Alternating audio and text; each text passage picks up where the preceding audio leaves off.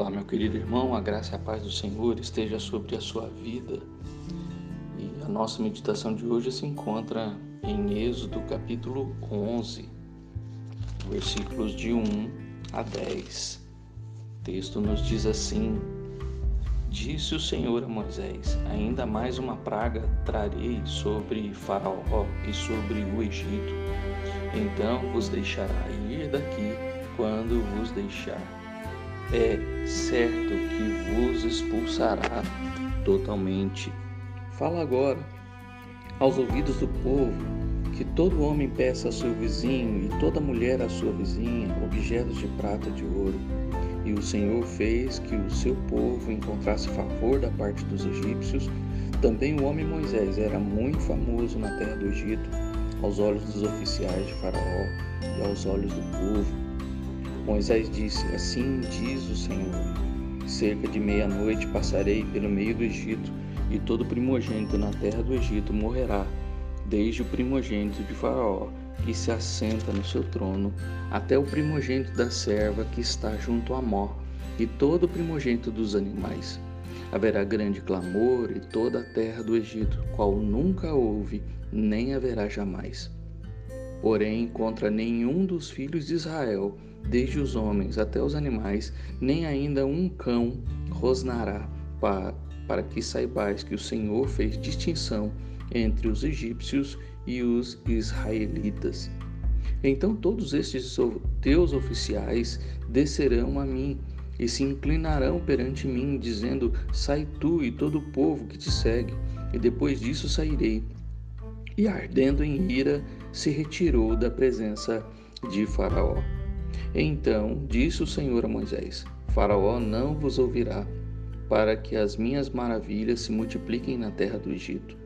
Moisés e Arão fizeram todas essas maravilhas perante Faraó, mas o Senhor endureceu o coração de Faraó, que não permitiu saíssem da sua terra os filhos de Israel. Neste momento nós vemos o início da última praga, Deus anunciando a praga de, da morte dos primogênitos. E isso vai se concretizar no capítulo 12 até o versículo de número 36. Ou seja, será, um, será o texto mais longo, a última praga é o texto mais longo, pois há aqui uma advertência para Faraó, depois um aviso para o povo e então a execução da praga. Aqui nós vemos e muitos entendem que como o Faraó, no capítulo 10, versículo 28, pediu para Moisés se retirar e nunca mais vê-lo, nós entendemos que o capítulo 11, dos versículos de 4 a 8, se encontram depois do, dos versículos 26 e 27 de, do capítulo 10, ou seja, o último discurso de Moisés para Faraó eh, antes dele se retirar e nunca mais ver a Faraó pois o texto diz aí também que ah, no versículo 8 que ardendo em ira se retirou da presença de Faraó. Moisés estava ali na presença de Faraó. Dos versículos de 1 a 3, nós vemos Moisés fazendo aquilo que Deus ordenou, dizendo ao povo que, ah, que estivesse se preparando para então pedir aos vizinhos prata e ouro e que o Senhor faria que encontrasse favor dos egípcios. E isso nós vamos ver acontecendo no capítulo 12, aonde o povo vai dar ao povo de Israel ouro, prata e tudo mais para que eles é, saiam da terra do Egito. Até os oficiais, no versículo de número 8, nós vemos aí que os oficiais vão se humilhar, vão se inclinar diante de Moisés pedindo para que o povo saia. Então, nós vemos aqui que, que realmente aquilo que ele disse no versículo 3, que Moisés era famoso aos olhos dos oficiais e aos olhos do povo, assim vai acontecer. Porque o faraó não seguiu o exemplo dos seus oficiais? Seria tudo diferente, mas ele não quis ouvir, seu coração era duro demais. O povo do Egito havia se transtornado pelas seis primeiras pragas. Sua terra e seus bens haviam sido devastados pelas duas pragas seguintes. A nona praga, três dias na escuridão, havia preparado o caminho para a mais terrível de todas as pragas, quando o mensageiro da morte visitaria a terra. E aqui nós vamos ver então a morte dos primogênitos sendo anunciada. Os primogênitos, o primogênito de Faraó, o primogênito dos oficiais, o primogênito das servas, o primogênito dos animais. Deus vai agir e transformar e encerrar ali as suas pragas, pois ele diz no versículo 1 do capítulo 11 que nós lemos: Então vos deixará ir daqui. Ou seja, Deus já estava anunciando que isso aconteceria. Mas Deus já havia dito isso lá em Abraão, em Gênesis 15, também disse para Moisés lá em Gênesis 3 que isso aconteceria e que eles sairiam. E agora Deus está anunciando para Moisés, dizendo que depois desta praga ele vai deixar o povo ir. Deus disse a Moisés que enviaria esta última praga tão terrível e que a Faraó então ordenaria que os israelitas partissem. O Faraó os expulsaria da terra e assim cumpriria a promessa que Deus havia feito, mesmo antes de começar começarem as pragas lá em Êxodo 6, ele já havia falado sobre isso. Moisés disse ao povo que havia chegado a hora de receber seus pagamentos atrasados por todos os trabalhos que eles e seus ancestrais haviam feito como escravos no Egito. A palavra hebraica para essa coleta é traduzida pelo verbo pedir, e os hebreus não tinham a intenção de devolver o que os egípcios lhe dessem, pois aquela riqueza era o pagamento por uma dívida pendente do Egito para com Israel. Deus havia prometido a Abraão que seus descendentes deixariam o Egito com grande riqueza, Gênesis 15, 14, e repetiu essa promessa lá em Êxodo, Êxodo 3. Deus havia tornado seu servo Moisés tão respeitado no meio dos egípcios e também faria com que os hebreus alcançassem o favor dos egípcios, de modo que estes dariam livremente suas, sua riqueza ao povo de Israel. Nós vemos isso se cumprir em Êxodo 12. Essa foi a última vez que Moisés dirigiu-se ao Faraó, que rejeitou suas palavras como havia feito com todas as outras advertências.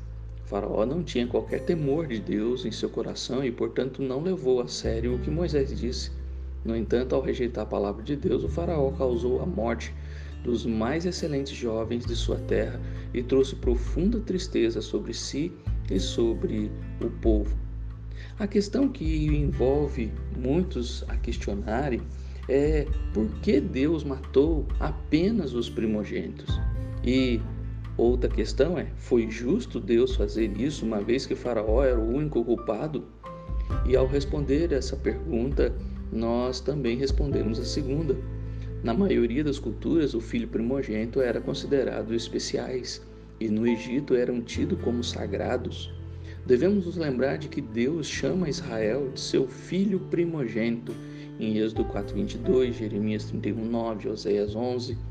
Logo no início do conflito, Moisés advertiu a Faraó de que a maneira como ele tratasse o primogênito de Deus determinaria como Deus também trataria os primogênitos do Egito.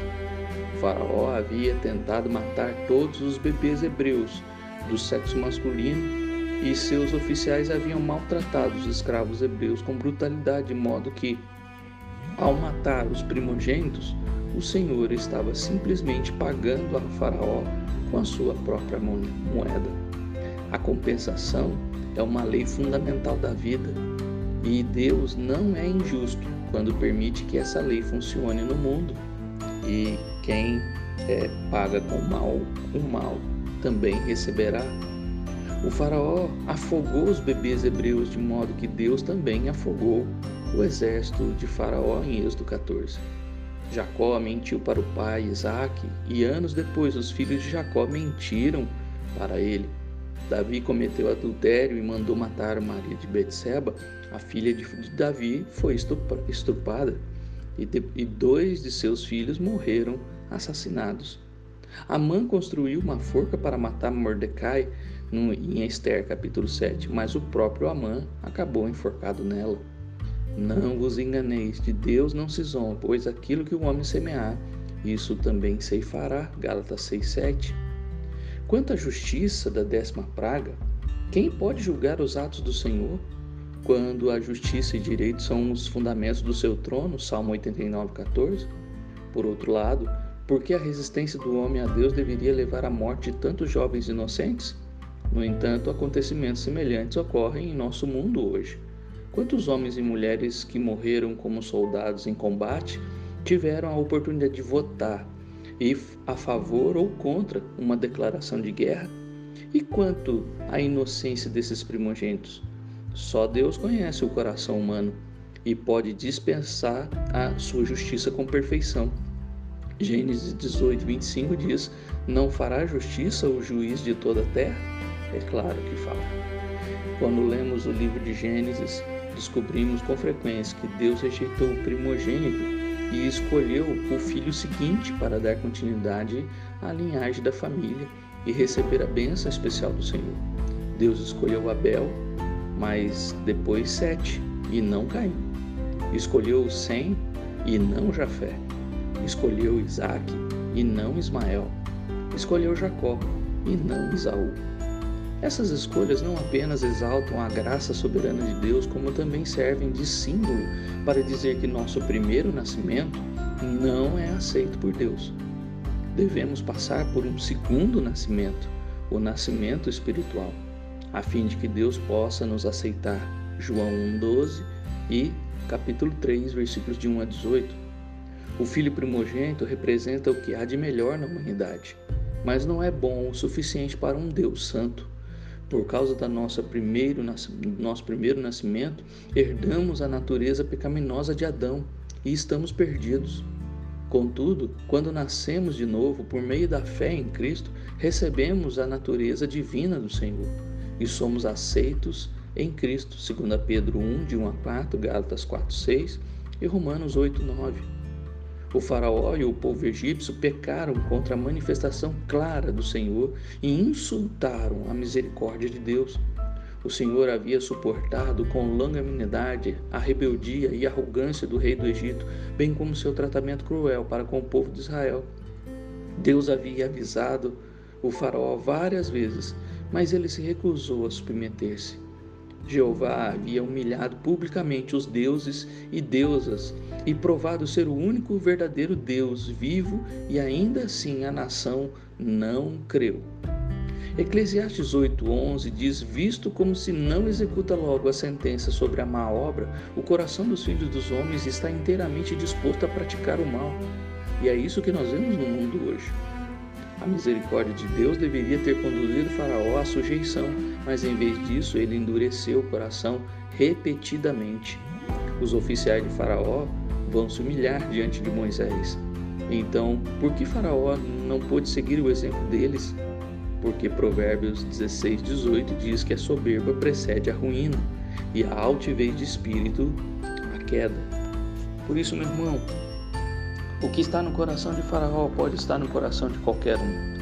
Aquele que não se rende ao, ao à vontade do Senhor, à, à soberana palavra de Deus, pode seguir o mesmo caminho de Faraó. Quem não passa pelo primeiro, pelo, pelo novo nascimento em Cristo, que é o segundo nascimento, o nascimento espiritual, pode morrer eternamente. E isso não é o que Deus espera de cada um. Porque antes de executar o seu juízo, ele alertou e avisou pela palavra e esperou que houvesse arrependimento de cada um. Por isso, meu irmão, que Deus nos ajude, pois, como Jó, capítulo 18, versículo 14, diz que o rei, é, o rei dos terrores, e ele está chamando de rei dos terrores a morte. A morte é a nossa última inimiga e nós vamos enfrentá-la. E serão vitoriosos sobre a morte aqueles que passaram pelo segundo nascimento, o nascimento espiritual, o nascimento em Cristo Jesus. Aqueles que ainda não se não passaram, ainda há oportunidade de se arrependerem e buscarem o novo nascimento em Cristo Jesus. Só através desse novo nascimento podemos vencer o, o rei dos terrores, a morte, a nossa última inimiga. Que Deus te abençoe e que esta palavra traga ao seu coração reflexão, pois o que Deus avisa, ele cumpre. E antes que aconteça, ele espera de nós arrependimento e transformação genuína. Se não houver, a outra questão que aconteceu com Faraó acontecerá conosco também, o endurecimento do coração. Porque, como capítulo 9 de Romanos nos diz, Deus não é injusto e ele faz justiça. E aqueles que rejeitam a misericórdia do Senhor terão seus corações endurecidos. Que, que você seja transformado pela graça do Senhor e que a misericórdia do Senhor te alcance e você se submeta à palavra do Senhor.